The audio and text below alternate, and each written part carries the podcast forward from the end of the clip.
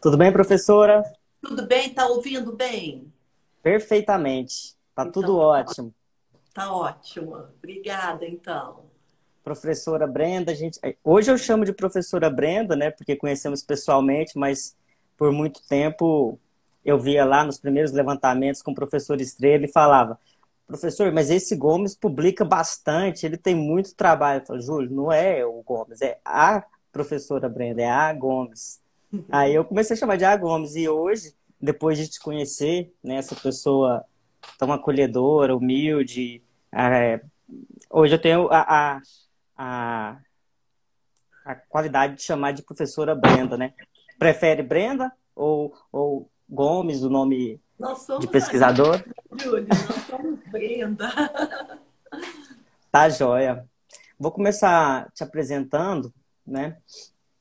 É, hoje a professora Brenda, ela é professora da Unicamp, né? Tem toda uma trajetória, né? A professora Brenda é formada pela PUC, Minas Gerais, em Belo Horizonte, especialista em odontia, mestrado em odontia pela Universidade Federal do Rio de Janeiro, tem PhD em odontologia restauradora, né? Teve vários intercâmbios com universidades no exterior, na Inglaterra, em Manchester, é, em Ohio, nos Estados Unidos. É, queria começar te perguntando um pouquinho dessa, dessa trajetória, como é que construiu esse caminho todo, como é que estão essas parcerias com pesquisadores do mundo todo? Certo. Gente, antes de começar, gostaria de agradecer imensamente a SBN, a diretoria, professor Marcos Húngaro, Júlio Gavini, diretoria passada, professor Machado, Raskin, gostaria também do Kleber, que eu não posso esquecer, são pessoas que muito realmente me apoiaram, em todas as SBN. É, gostaria de agradecer a você, Júlia, ao professor Carlos, da comissão organizadora do evento de Goiás, que, se Deus quiser, a SBN vai ter. Vamos ver né, o desdobramento dessa crise. Mas Exato. Aceite o meu abraço, o meu agradecimento e a minha alegria de estar aqui participando de um live da SBN. Então, um abraço a todos. Você já Obrigado. falou? Que isso. É, eu vou falar passo a passo a minha carreira e gostaria de, durante todos esses passos, a gente conversar um pouquinho, que a minha carreira está mesclado com a investigação clínica, né? Toda a minha vida está sendo voltada numa linha. E eu gostaria de conversar com vocês isso. Eu sei que tem muito aluno da graduação, da POP, de outras cidades, de outros estados também nos acompanhando, eu acho que é uma conversa importante, tanto na graduação, na especialização, que o pessoal também está assistindo, assim como na pós, e os dentistas, né, nossos colegas. Né? Então, eu vou falar que eu formei na PUC, Belo Horizonte. Isso eu tenho um grande orgulho, tenho grandes amigos lá que também estão nos seguindo hoje. E uma coisa interessante, Júlio, é que na PUC, quando eu formei, não tinha iniciação científica. E hoje em dia, a gente fala que iniciação é fundamental para os nossos alunos, independente de faculdade privada ou federais, estaduais, com bolsa ou sem bolsa, porque ajuda esses alunos a desenvolver um senso crítico, não é? a aceitar as coisas baseadas em evidências, o que é muito importante hoje em dia. Então, eu não tive iniciação, né? Então, eu falo isso, mas recomendo aos alunos hoje em dia. E não tive iniciação, mas não foi por isso que o pessoal da minha turma não teve também um direcionamento acadêmico. Eu tenho colegas que hoje estão professores na PUC, na área da Endo, que é o Nelsinho Figueiredo, na área da prótese, que é o Paulinho Nascimento. Eu tenho o Danilo, que foi meu colega Borges, que hoje está na Unifenas, na odontopediatria. Meus colegas de tempo, Paulino, sobrinho, que está na UFMG, na endodontia. Então, assim, não tive formação na iniciação científica, mas isso não impediu de ir para frente. Mas eu deixo o recado que é importante hoje em dia a iniciação científica. Né? Aí eu formei. E aí, formando, eu fui fazer especialização. Mas como eu formei no meio do ano, e como não ia ter especialização no ano que vem, seguinte, eu fui fazer especialização no Rio. Né? Aí eu passei na UFRJ. Fiquei meio ano clinicando em Varginha antes de passar na especialização no Rio. E durante meio ano eu tinha muitos casos de endodontia e vi que era realmente endodontia que eu queria seguir. E aí eu paro um pouquinho de novo, Júlio, eu gostaria que a gente pudesse conversar também, que eu sempre falo para os recém-formados não irem direto na especialização. Conhecerem a prática, fazerem atualizações, para saber que caminho tomar na vida, né? Se realmente é a endodontia que eles querem ou outra área. Então, isso eu também falo que é importante não sair querendo ser especialista, conhecer a clínica. É, outra coisa também que eu falo que é importante, tem muita recém-formada, tem muito querendo, não comprar consultório dentário logo de cara, porque a gente não sabe o direcionamento da nossa vida, né? A gente pode estudar, fazer mestrado, não sei aonde, o investimento ficou lá fora, lá na sua casa, né? Isso é um investimento muito grande. Então, eu fiz a especialização, Júlio. E quando terminou, o que, que aconteceu? Meus colegas falaram: você não vai seguir o mestrado? E eu falei: não, eu fiz especialização para ser especialista. Eu não vou fazer mestrado agora. E eu fiquei por muito tempo só trabalhando como endodontista, em consultório particular, lá no Rio mesmo. E também tive um emprego, né, depois de um tempo, um tempo parcial, no SESI, onde eu aprendi a desenvolver outras habilidades. Mas isso demorou um tempo entre a especialização e o mestrado. Hoje em dia, esse tempo, Júlio, é quase impossível de ter, porque os órgãos de fomento querem que você saia de um curso e entre no outro, né, para não deixar um gap na sua formação. Então, são reflexões que também os nossos alunos têm de saber, porque tem de ser contínuo, não é? Depois que você entrou na especialização. Senão não consegue bolsa por agências de fomento, isso é mais difícil. É uma coisa que a gente está sempre preocupando, né? Como um aluno vai sobreviver né, numa pós. Então, o que, que eu fiz? Eu não fiz, eu trabalhei.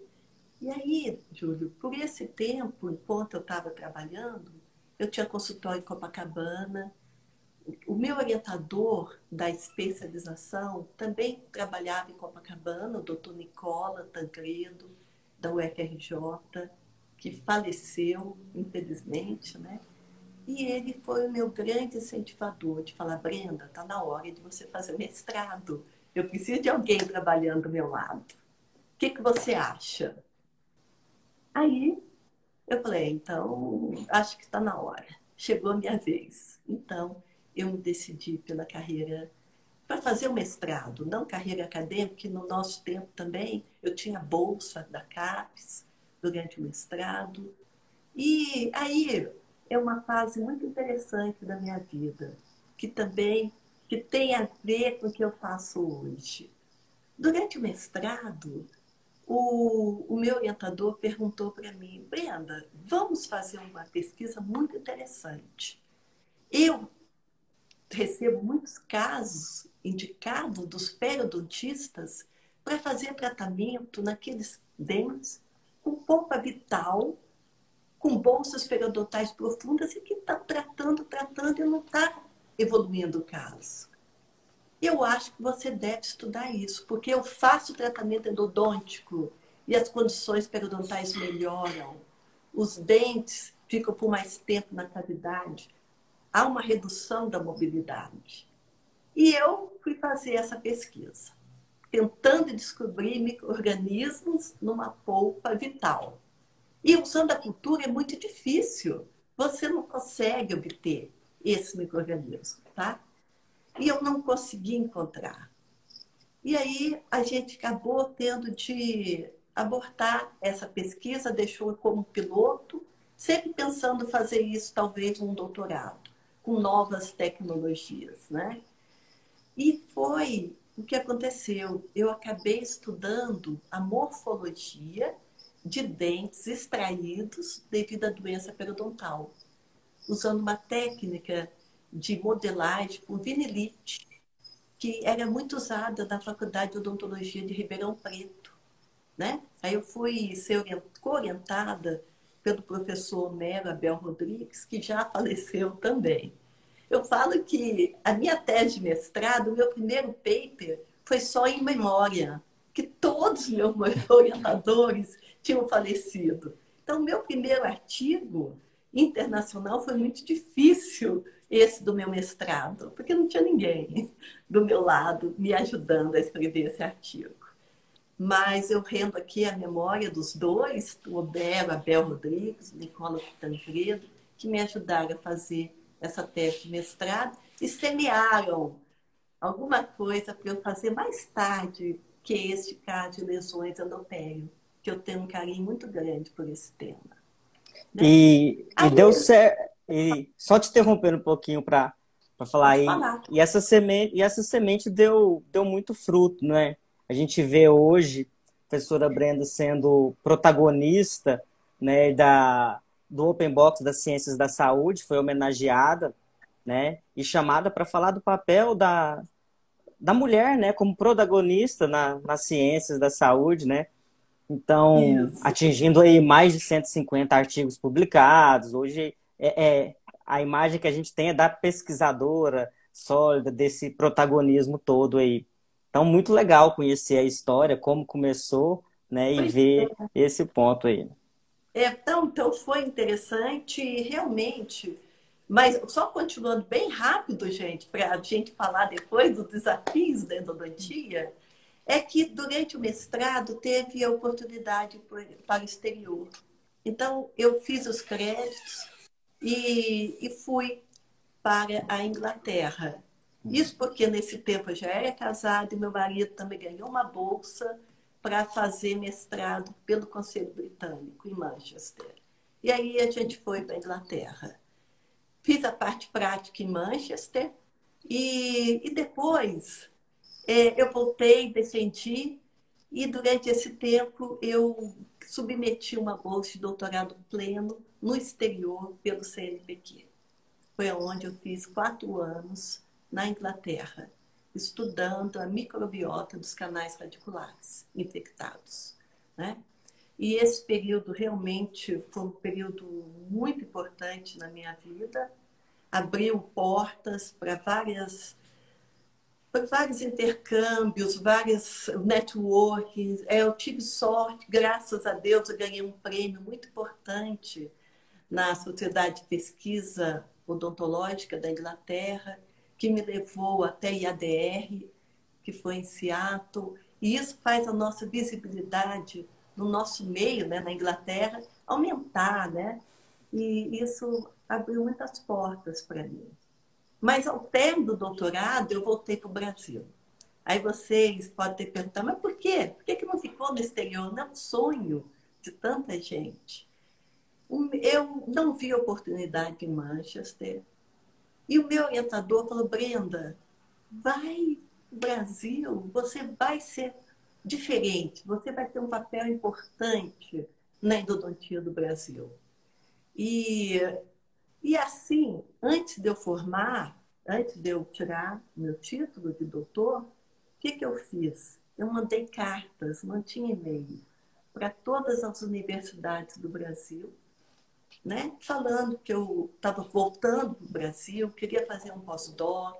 O CNPq tinha prometido que ia dar bolsa de pós-doc e que eu estava me candidatando a isso.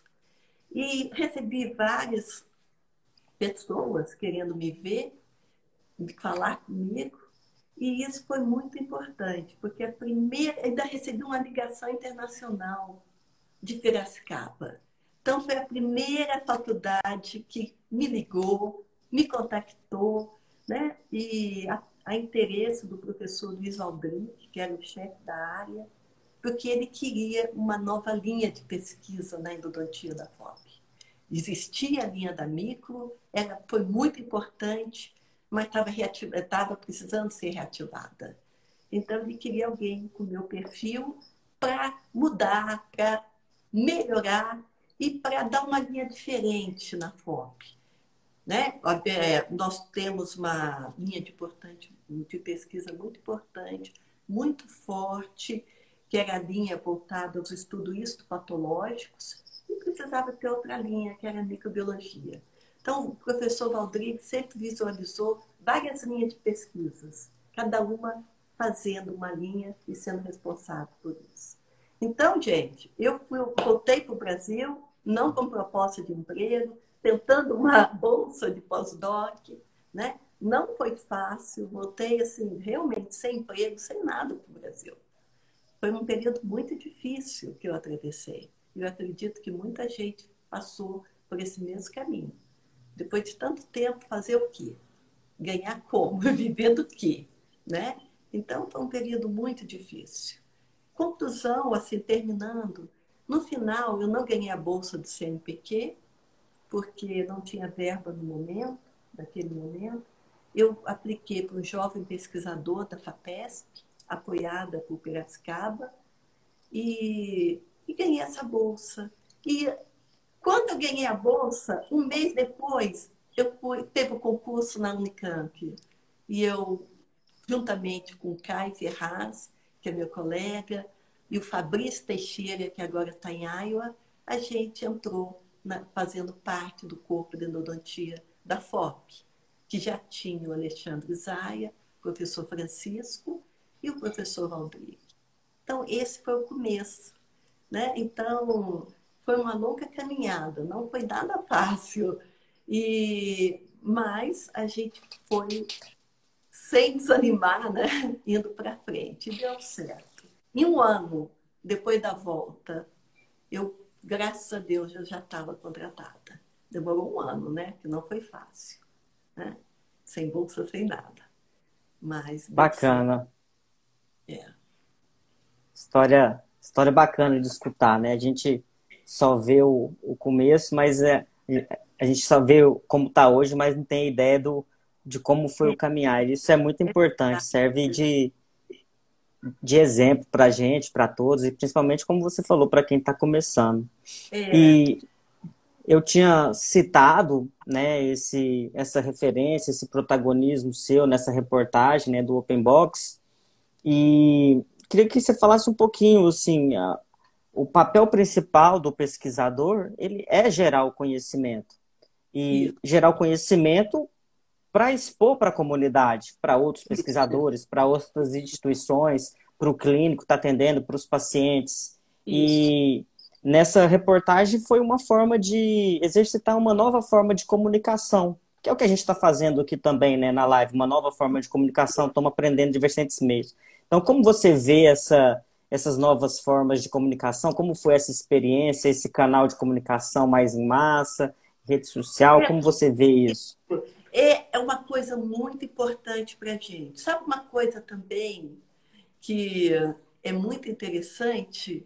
É que a gente precisa alcançar o público também, o público geral, né? A gente tem que ter reportagens não apenas científicas, mas também para atingir o povo, para o povo saber o que, que a gente está fazendo não é?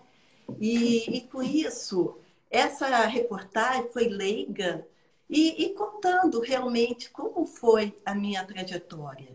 E olhando muito o olhar feminino, né? Porque tem hoje em dia tem muita mulher na odontologia, mas tem menos mulheres na carreira universitária, atingindo postos importantes, né? Claro que está havendo uma mudança. Na minha equipe foi comentado que por muito tempo eu era a única mulher, o que era muito bom também. E só recentemente que a minha colega Adriana de Jesus Soares, que está muito forte no trauma, né? e agora a Marina Marciano, que também está muito forte em materiais dentários, né? voltada à endodontia. Então, é só agora que eu tive colegas, que eu estou tendo colegas, né? colegas do mesmo gênero, né? Então, assim, é, é muito importante. Né? Eu acho isso legal, essa divulgação. Bacana. Vamos entrar, aprofundar um pouquinho mais no tema, né?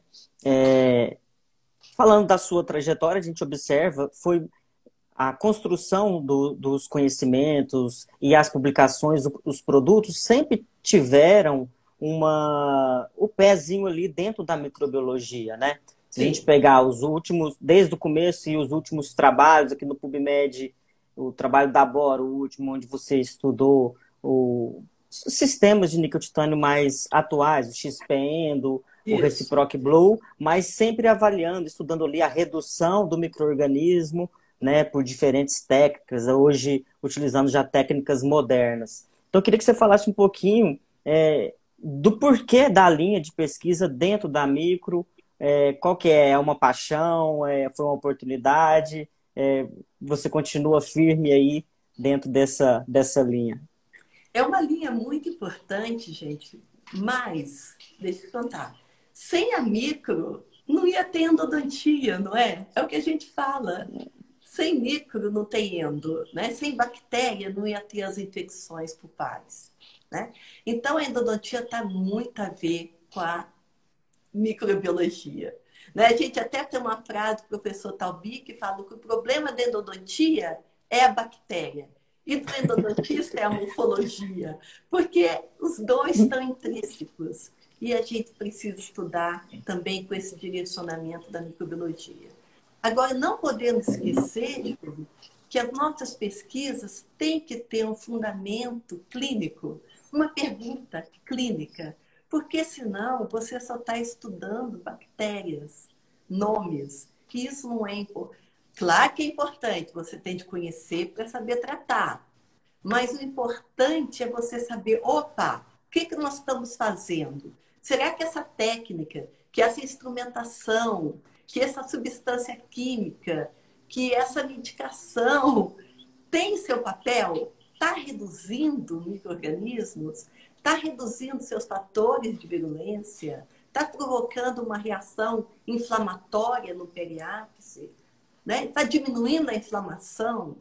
Porque é, é por isso que hoje em dia a nossa principal vertente é monitorar a efetividade do tratamento endodôntico com todas as técnicas e de várias formas de infecções endodônticas para a gente saber o que, que a gente está fazendo e melhorar a nossa técnica. Para eu falo no final, para trazer uma qualidade de vida melhor para o seu paciente. Porque você quer que esse dente seja mantido por muito tempo na cavidade oral. É esse o nosso principal produto do nosso tratamento endodôntico. A gente visa manter, a gente não quer extrair e colocar um implante. Nós acreditamos no que nós fazemos.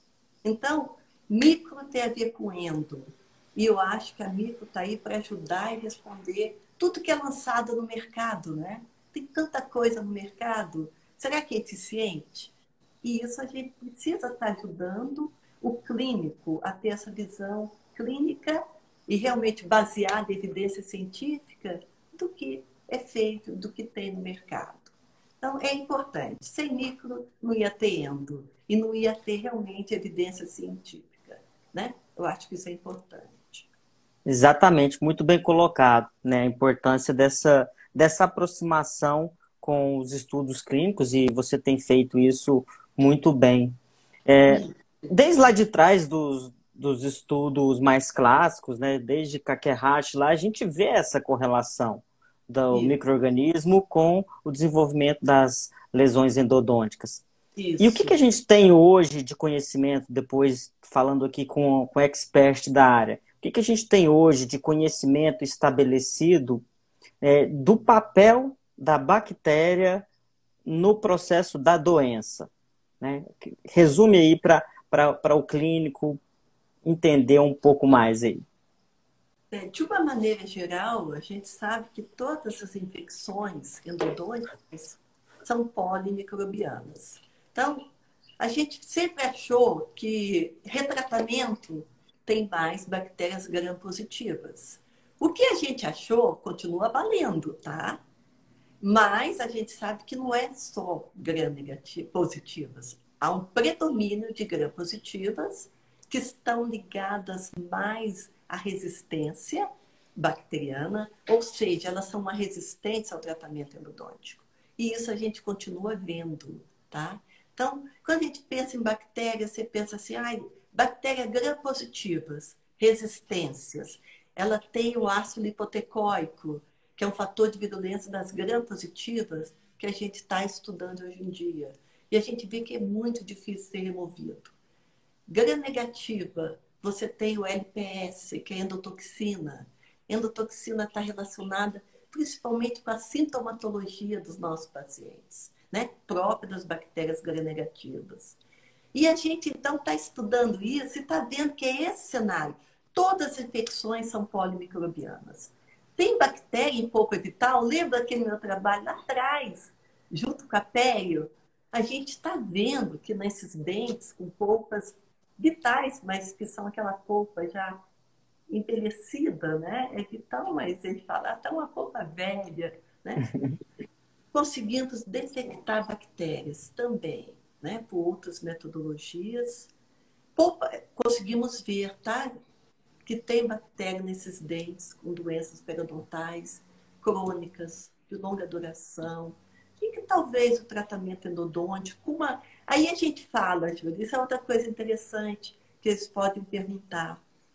É interessante a medicação intracanal, principalmente em caso de lesões endotélio, porque o canal é um reservatório, onde a gente põe uma medicação e ela pode atingir as bactérias na bolsa periodontal. E com isso, o que, que acontece com isso? a gente vai é, mudar a microbiota da bolsa periodontal. Porque apesar de falar que as bactérias gram-positivas são mais resistentes, elas são mais ligadas à saúde.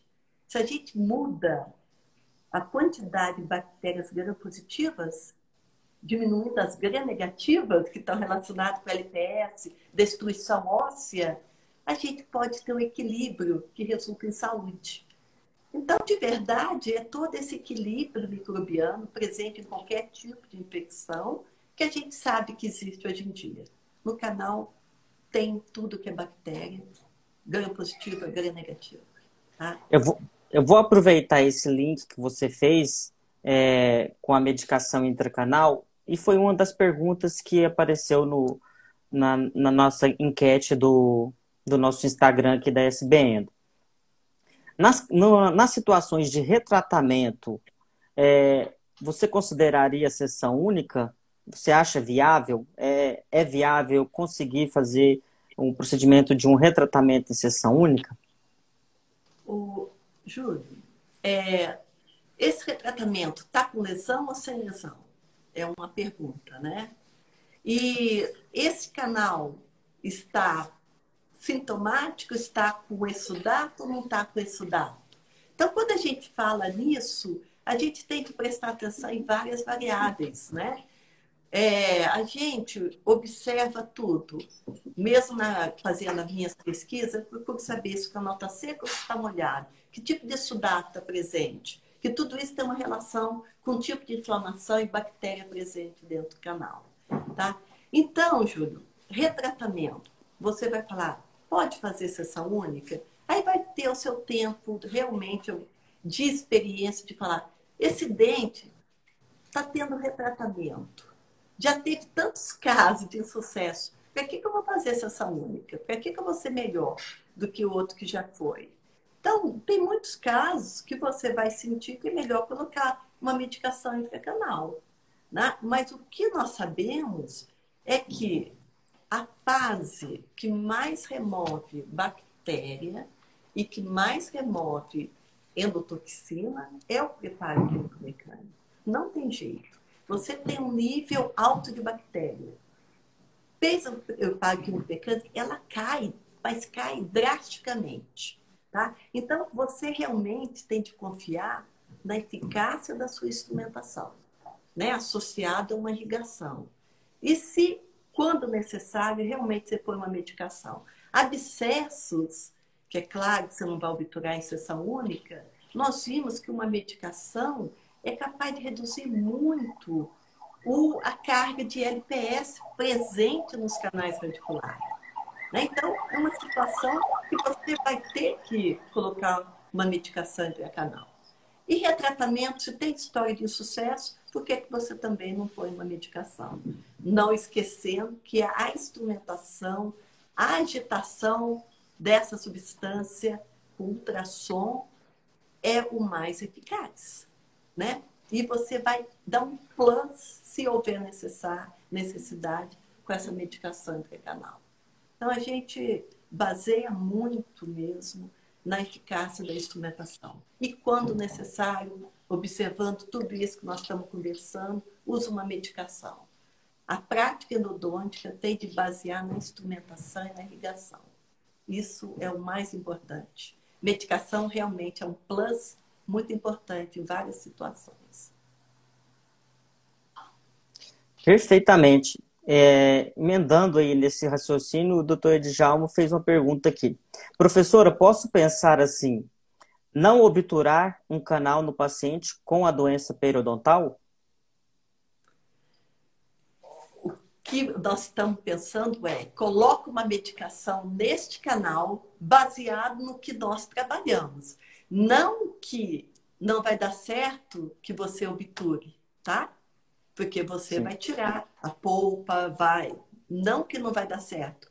Tanto é que a gente tem um grupo controle que é tratamento de sessão única. E um grupo controle que é a medicação intracanal. Certo? E nós estamos preservando. Porque se um grupo obturando sessão única dá o mesmo resultado que no outro, ao longo do tempo, então é sessão única. Tá? Mas é interessante da medicação é essa modificação na microbiota da pele. Porque aí você tá, entendeu? Não é o canal em si, você está melhorando a doença periodontal, você está mudando aquela microbiota, transformando uma patogênica numa menos patogênica. Então, a medicação é nesse sentido, fazer ação no periodonto, nesses casos de lesões endopélio, tá?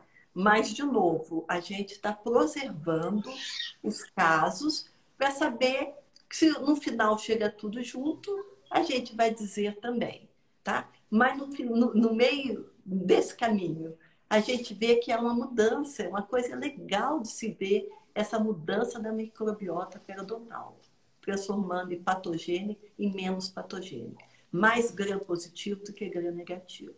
Isso é medicação. Medicação, gente, que a gente está deixando um tempo, um tempo de 30 dias, tá? Aí vocês falam, por que 30? Porque eu já testei 7, não mudou. Eu já testei 15, não mudou.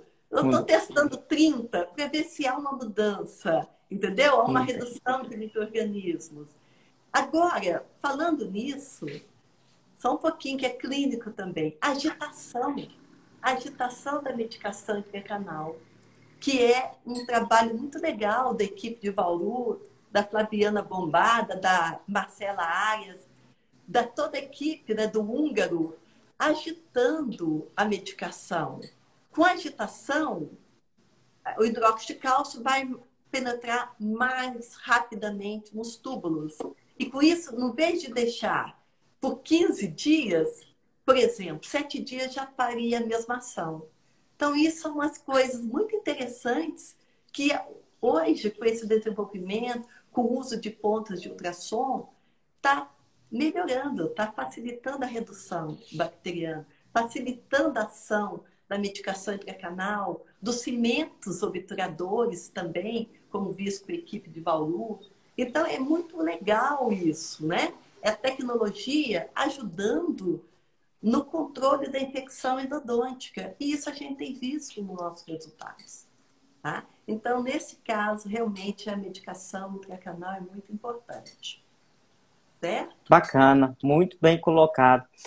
Ao aprofundar na, nos estudos de microbiologia, você começou a estudar muito também a questão dos fatores de virulência, né? Começou Isso. até a citar as endotoxinas e.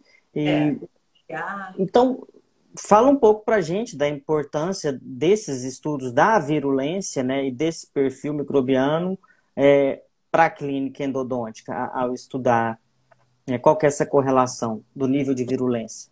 Tá, porque o que a gente viu é que reduzir bactéria é mais fácil, tá? Quando a gente vai, instrumenta, irriga, a gente vai cultiva, a gente vai faz um PCR, reduz. tá? Você vê. E é legal acompanhar a redução bacteriana. Só que os fatores de virulência, que são muito menores do que uma bactéria, né? Que você sabe, a endotoxina é muito, infinitamente menor do que uma bactéria, que é parte da bactéria. E esses fatores de violência são muito mais difíceis de serem removidos. Por isso que a gente já falou assim, olha, estamos estudando bactérias, mas vamos estudar seus fatores de virulência também. E para ver o que está fazendo a redução deles, né? Porque o nosso tratamento endodôntico, a gente quer cada dia melhorar esse nosso percentual de sucesso, que já é muito alto. Mas atingir 100% é o mais difícil. E é o que a gente quer. Né? A gente tem sucesso, mas não tem 100%. Por quê? Porque a gente deixou muita coisinha para trás, não é? E é por isso que a gente estuda endotoxina. Endotoxina está relacionado, como já falamos, com a dor. Né? Tudo que é canal tem endotoxina? Tem né? Mas tem canais onde tem sintomáticos, vai ter o nível de endotoxina muito mais alto. E isso explica porque um paciente tem dor e outro não tem. Né? Essas características clínicas dos pacientes têm muito a ver com o que tem lá dentro do canal. Né? E com a resposta imunológica de cada um. Então, você consegue explicar por que, que deu certo um caso e não deu outro. Né? Por que um tratamento fracassou e outro não? Tem a ver com o que você deixou, a quantidade de LPS que você deixou. E baseado nisso, é, é muito interessante falar que hoje em dia, com instrumentação rotatória, realmente mudou, melhorou muito, né? A nossa a redução do nível de LPS dentro do canal. Que quando a gente instrumentava com várias limas, né? Manuais, claro, que tinha sucesso. Mas se hoje em dia, com rotatório, a gente consegue o mesmo sucesso de várias limas manuais, por que não usar um rotatório? Nós estudamos também a ação de uma lima, né, que é o sistema reciprocante. É igual a várias limas, só que desde que seja observado a quantidade e o volume da substância utilizada também né? Porque se for instrumentar rapidamente, sem dar aquela implementação na irrigação, claro que nós não vamos remover, né? Porque realmente é a ação mecânica que faz ação, que é importante uma endodontia. Então, os instrumentos rotatórios diminuindo a formação desse mirleia, não que vai reduzir, porque qualquer instrumento tocado na parede vai criar esmirleia. Mas a gente quer remover melhor essa esmirleia e a gente viu que o instrumento rotatório facilita né, a menor formação da esmirleia, junto com uma irrigação eficiente. E outra coisa também que a gente viu, Júlio, é que se você instrumenta o canal em toda a extensão, nós estamos falando zero neste momento, né, do localizador foraminal, tá? que é muito discutido, mas que a gente viu e a gente testa, tanto in vitro como em paciente. E a gente viu que a redução é muito grande de endotoxinas também.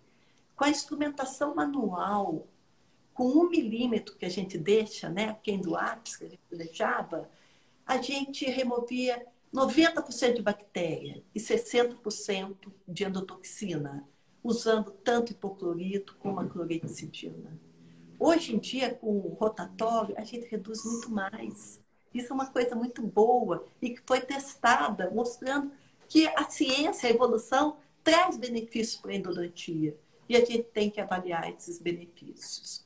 Então, realmente, isso foi uma coisa que a gente viu e que realmente mudou nossos conceitos da instrumentação.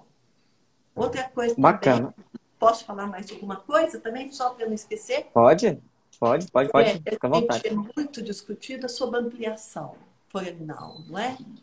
E quando okay. você instrumenta no zero, você já está fazendo uma instrumentação foraminal. Né? Mas a gente fala que esse alargamento, para nós, é um alargamento, uma instrumentação controlada. Porque mesmo usando instrumentação rotatória, tá? a gente testa a lima anatômica inicial, manual. E a gente instrumenta três instrumentos a mais. Às vezes o sistema rotatório não permite esse três a mais. Aí a gente finaliza com um instrumento manual. Certo, Júlio? Nós não estamos falando nada de desgaste acentuado. Eu vi no trabalho, nós vimos no trabalho que, claro, que quanto mais você instrumenta e alarga, mais endotoxina você vai remover. É claro, né? Você Óbvio. vai perseguindo as bactérias. Só que gera uma fragilidade radicular que ninguém quer hoje em dia. Né? Então, tudo tem de ser controlada. Isso é um ponto que a gente sempre debate, né? Porque, ah, vocês fazem alargamento foraminal aí lá em Piracicaba, arromba. Nós não estamos falando nisso. Nós estamos falando realmente baseado na lima anatômica inicial, que todo mundo já pregava, já trabalhava com isso desde o início né, da endodontia moderna. Né? Então, é o que a gente faz e realmente reduz mais as endotoxinas, não só bactéria, mas endotoxina dos canais radiculares. Então, este é outro resultado das nossas pesquisas clínicas, né? E até onde alargar realmente essas três, essas três limas a mais é o que a gente preconiza, baseado na lima anatômica inicial. Né? Bacana. Está dentro da literatura também. Muito bem colocado. Vou é. passar por uma pergunta clínica aqui de, ah, de, de quem está acompanhando também, que tem surgido, surge, a, a, todo momento surgem novos equipamentos, novas técnicas, e agora, é, acompanhada é, com o surgimento dos materiais biocerâmicos, tem surgido medicações biocerâmicas também. E aí o, um colega está perguntando aqui é, se você tem algum dado ou alguma posição é, a respeito do potencial de desinfecção dessas medicações biocerâmicas. Olha, nós ainda não testamos, então não posso falar nada, Júlio, mas tudo que é inovador, tudo que é nanopartículas, tudo isso é muito interessante do ponto de vista né, da endodontia. Né? Agora, não podemos esquecer que é uma coisa que você pergunta, tá, Júlio? Você pega uma medicação que entra dentro dos túbulos, atinge as bactérias. E aí? Você vai remover como essa medicação? E a longo prazo, essa medicação ali vai impedir o selamento obtido pelo seu cimento endodôntico? Eu não sei, Júlio, eu acho que ninguém sabe, mas são perguntas que eu faço.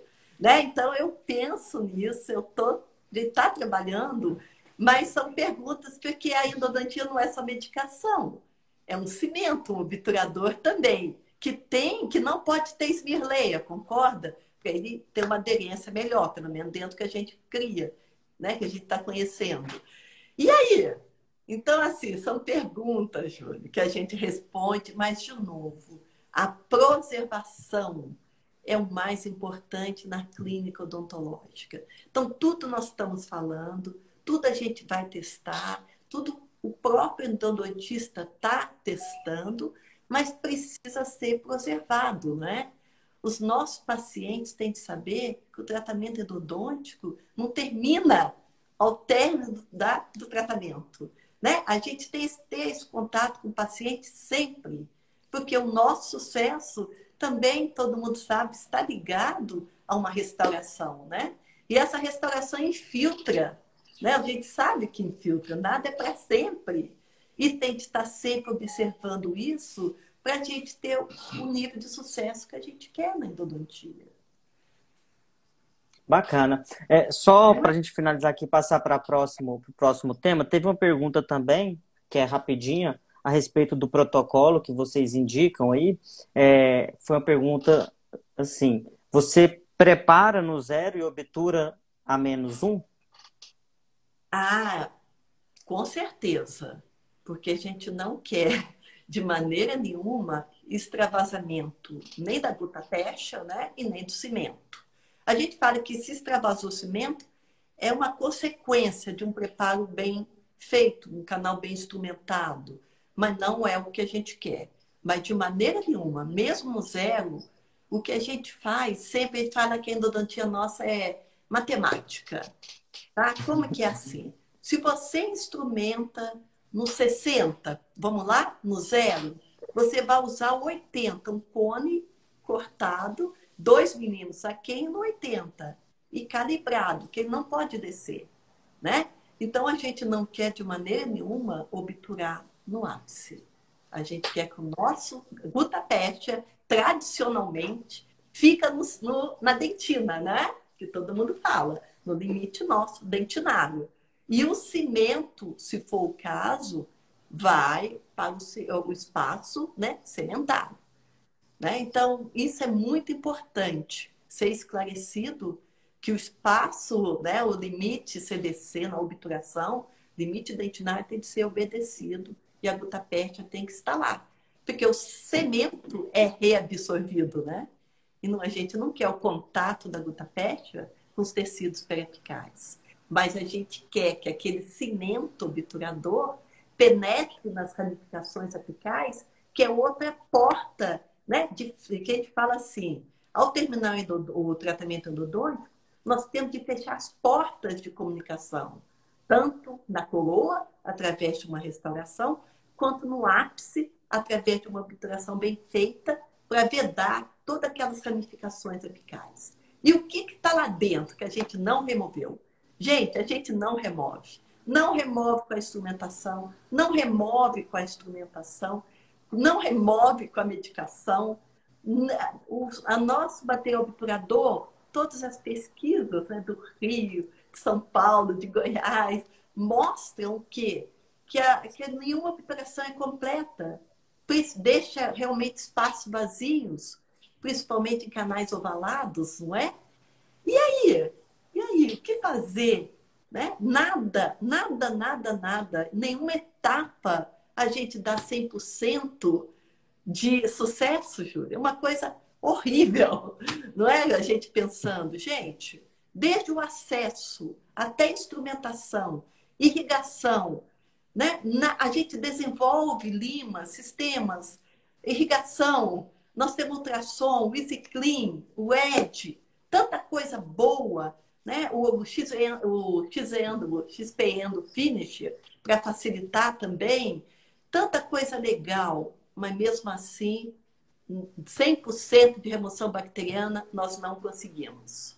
E mesmo assim, a gente tem sucesso. A gente tem sucesso porque não podemos esquecer. Porque nesse espaço que a bactéria ficou lá dentro, ela vai ser, ficar lá dentro. Não estou falando que eu estou matando elas. Estou falando que desde que a coroa esteja protegida, que o ápice está protegido, o que está lá dentro está lá dentro. Vai ficar.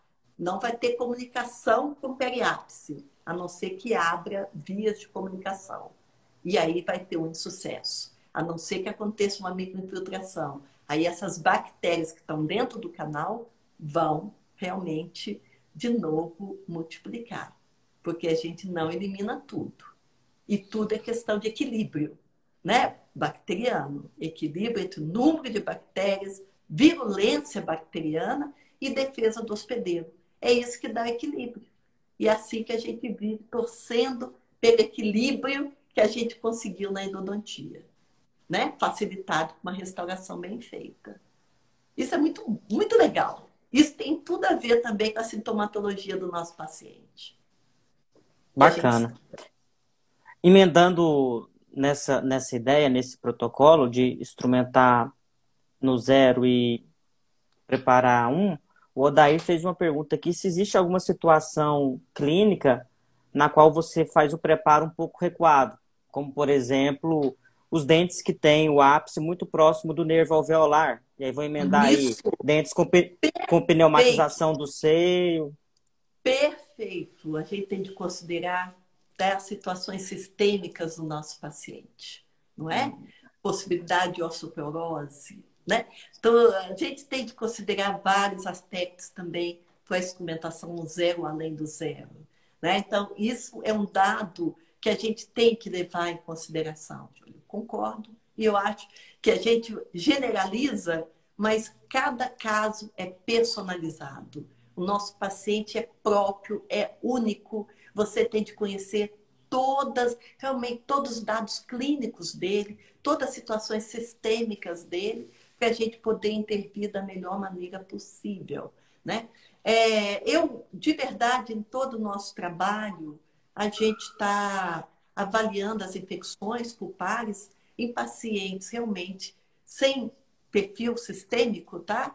Por quê? Porque a gente precisa ter um padrão, né? um baseline para poder entrar nas doenças sistêmicas e poder ver o que, que muda esse perfil inflamatório, a efetividade do nosso tratamento endodôntico vai ser diferente em tais pacientes, tá? Então, isso eu não vou falar neste momento, mas pode ter diferença assim, na resposta imunológica dos pacientes, né? Que ainda nós não estamos estudando, nós estamos estudando ainda este o paciente normal, né? Nas nossas pesquisas. Mas cada caso é um caso, tem de observar e foi muito bem posicionado. Obrigada. E, fa... e isso faz parte do fazer do especialista, né? Estudar, claro. aprofundar, investigar e traçar a melhor estratégia para cada paciente. É muito interessante ter protocolos bem definidos, mas saber as particularidades de cada caso. Né? Claro. É, você falou em um, em um momento da importância né, do, do, do pesquisador se aproximar da clínica. E a gente vê agora uma série de trabalhos que você tem delineado e orientado e participado dentro de, dos trabalhos que a gente chama dos níveis, dos maiores níveis de evidência, né? Então, é, trabalho muito recente agora, de 2020, de meta-análise, né, relacionando microorganismo com amostras de câncer, foi o último que está no Solaris. A gente teve um Isso. trabalho do International Endodontic Journal também muito interessante, falando da endotoxina e dos tratamentos realizados com hipoclorito e clorexidina. Queria, Isso. É, e, e, queria que você falasse um pouquinho do, dos resultados desses últimos trabalhos, né, que envolvem não só é, os estudos, a parte experimental dentro da FOP, mas você busca essa análise trazendo o que tem de informação mais global, né? Comenta um pouquinho para a gente dessa, desses trabalhos. É, o Júlio, é, isso é uma coisa importante, essa revisão está sendo um dos mais citados né, do internet. Isso. Nós ficamos muito, muito interessante. Isso, porque realmente a gente observou que não há diferença na substância química auxiliar.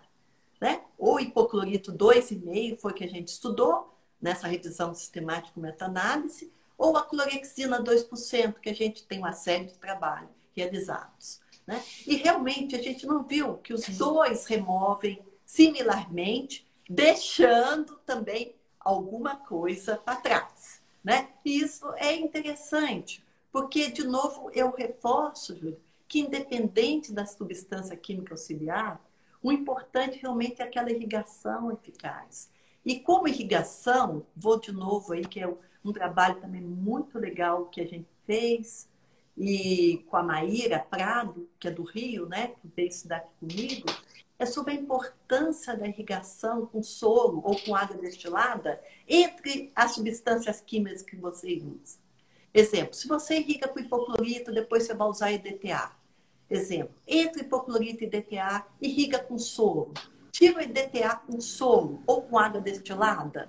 Entendeu? Porque a gente não quer deixar, deixar resíduos de substâncias químicas que podem influenciar mais tarde naquela esmirleia química, né? na adesão do cimento obturador na parede dentinária. Então, a gente tem que estar na cabeça isso. Irrigação profusa com uma substância como a água destilada, né? o solo entre as suas substâncias irrigadoras. Isso é muito importante. E para nós também que usamos clorexidina, mais como uma substância química, mas não como agente de, irrigação, né? Então, nós valorizamos muito esse alto volume de irrigação para o solo fisiológico, né? para remoção dos debris, né? e para não ter problema nenhum no periápice também.